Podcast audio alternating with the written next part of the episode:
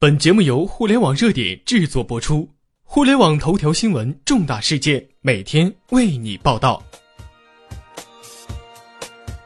有一个女子叫陈，她是一个美籍华裔女子。说她你可能不大知道，但是说她的老公你一定知道。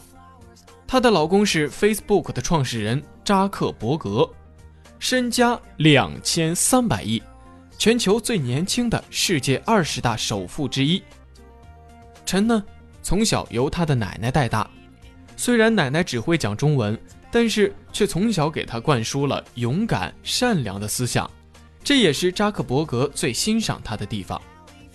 他黝黑的皮肤、微胖的身材、细长上扬的丹凤眼、宽大随意的连帽衫，看起来好像有些邋遢和土气。没错。就是这个女人征服了这个高富帅，他是个美籍华裔，长得又黑又胖，普通到了极点。但是他的人生却是充满了动人的故事。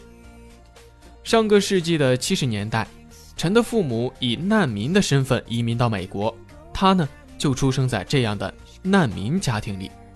在难民营生活了一段日子之后，夫妻俩靠着积攒多年的积蓄。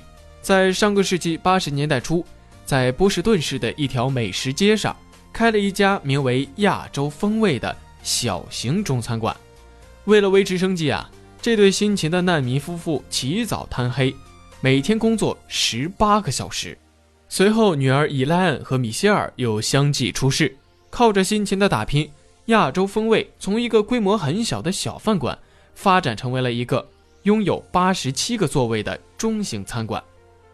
陈氏夫妇含辛茹苦，拼命赚钱，这心里头啊，只有一个念头，一定要让孩子接受最好的高等教育，真正圆上美国梦。由于这个父母的工作繁忙，几乎是没有时间去照料孩子，所以呀，陈年幼的时候，主要呢是由奶奶一手带起来的。尽管奶奶不懂英文，只会说中文，但是呢。却是一位知书达理的明白人，从小便灌输给孙女做人的道理，养成了陈自立、自信、自强的人生观。小时候的陈就读于波士顿附近昆西市的昆西高中，这是一所专门收工薪阶层子弟的州立中学。有一次上课，他跑去问老师：“怎么样才能考上哈佛大学呢？”老师当时就震惊了，说自己从来没有遇到一个十三岁的孩子问这样的问题。为了实现目标，上中学的时候，他就获得了一项科技挑战赛的冠军和2010年度的环境研究奖，还被票选为班级天才。然后他还努力成为了校机器人队和网球队的成员，并以数一数二的成绩在高中毕业典礼上作为优秀学生代表演讲。他争取最优秀的成绩，积极地参加各种学校活动，丰富自己的简历。为的就是要圆了自己的哈佛梦，终于他做到了，他拿到了哈佛的奖学金。步入哈佛的陈，精彩人生才刚刚开始。刚上大一的他，就遇见了人生的真爱马克扎克伯格。他们相识于哈佛的一场派对上，陈主动与排队上厕所的扎克伯格搭讪，后来呢，以醉酒为由，要求对方送他回家。很快，两个人就确定了关系。机智幽默的陈在两个人恋爱的时候，为了让爱情保鲜，定下了恋爱法则，规定两个人每周必须至少约会一次，单独相处的时间呢不得少于一百分钟，并且约会不能宅在扎克伯格家中，也不能在网上。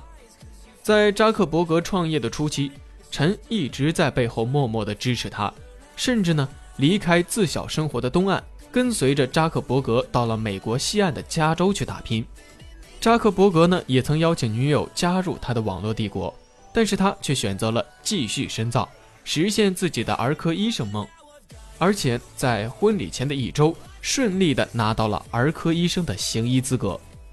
二零一二年的五月十九号，尽管身家亿万，但是两个人举行婚礼的地点呢，还是选在扎克伯格自家的后院。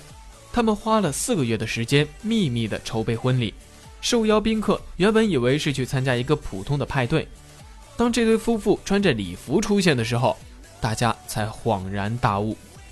二零一二年的五月二十号，在 Facebook 上市仅仅一天之后，扎克伯格将他主页的状态改成了已婚，宣布与恋爱九年的陈结为夫妻。只要有爱，只要懂得经营，七年这样算个甚？爱他，那就公告天下。婚后的他呢，积极地推动扎克伯格投身公益事业，去回报社会。陈把善良爱心带给了扎克。之后，扎克伯格在脸谱网上推出了一个器官捐献的注册工具，第一天就有十万人登记。不仅如此，陈还帮助别人去寻找被拐卖的儿童。因为受到了良好的教育，才有了如今的陈，知书达理、自信、乐观、勇敢。婚后的陈呢，也一直是热心的做教育公益，回报社会。所以在二零一二年，扎克伯格捐赠了一亿美元给新泽西州的一所学校。然而，或许是老天都嫉妒他们夫妻，十分喜欢孩子的陈却流产过三次。那时候的每一天，陈都坚强地告诉自己，好人终究会有好报的。老公扎克理解她的艰辛和脆弱，即使再忙碌，依然是无微不至地照顾着她。终于在去年迎来了他们的小天使。为了庆祝女儿的出生，他们承诺将捐赠大约四百五十亿美元给慈善机构，用以发展人类潜能和促进平等，合计人民币啊将近三千亿。这就是普利希拉·陈，一个普普通通的美籍华裔女人。陈说：“外在的皮囊会得到一时的风光，但是再美丽的女人，没有气质和内涵，只能是个容器。无论如何。”一个人的内在涵养才是决定人生高度的关键。好了，以上就是本期节目的全部内容了，感谢您的收听。了解更多互联网头条新闻，您还可以关注我们的微信公众号，微信搜索公众号“互联网热点”，点击加微的“互联网热点”进行关注。再次感谢您的收听，下期再见。再见我的过去，I want a new life。再见我的眼泪、跌倒和失败。再见那个年少轻狂的时代。再见我的烦恼，不再孤单。再见我的懦弱，不再哭喊。Now I wanna say hello hello，我的未来。Hello hello，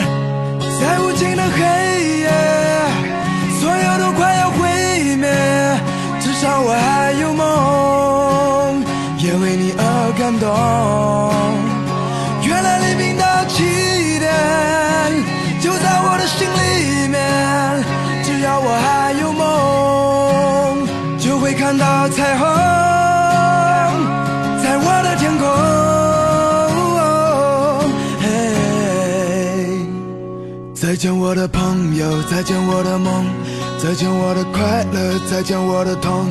再见，我十七岁那年的天空，他离开的背影消失在眼中，受过伤也学会了如何遗忘，就算流着泪，却充满希望。Now I wanna say，我的未来，哦，在无尽的黑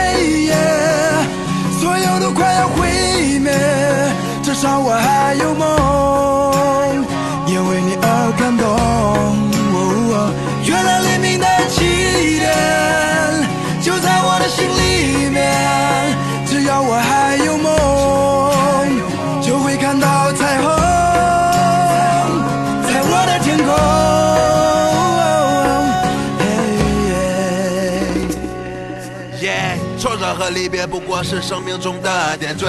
过了多年，我才读懂了家人的眼泪，发现原来自己没有说再见的勇气。离别的伤感感染了漫长的空气。外面的世界散发着强大的磁场，诱惑着每一双即将张开的翅膀。热烈的火在懵懂中凶猛的燃烧，美丽的火花在恋人的周围环绕。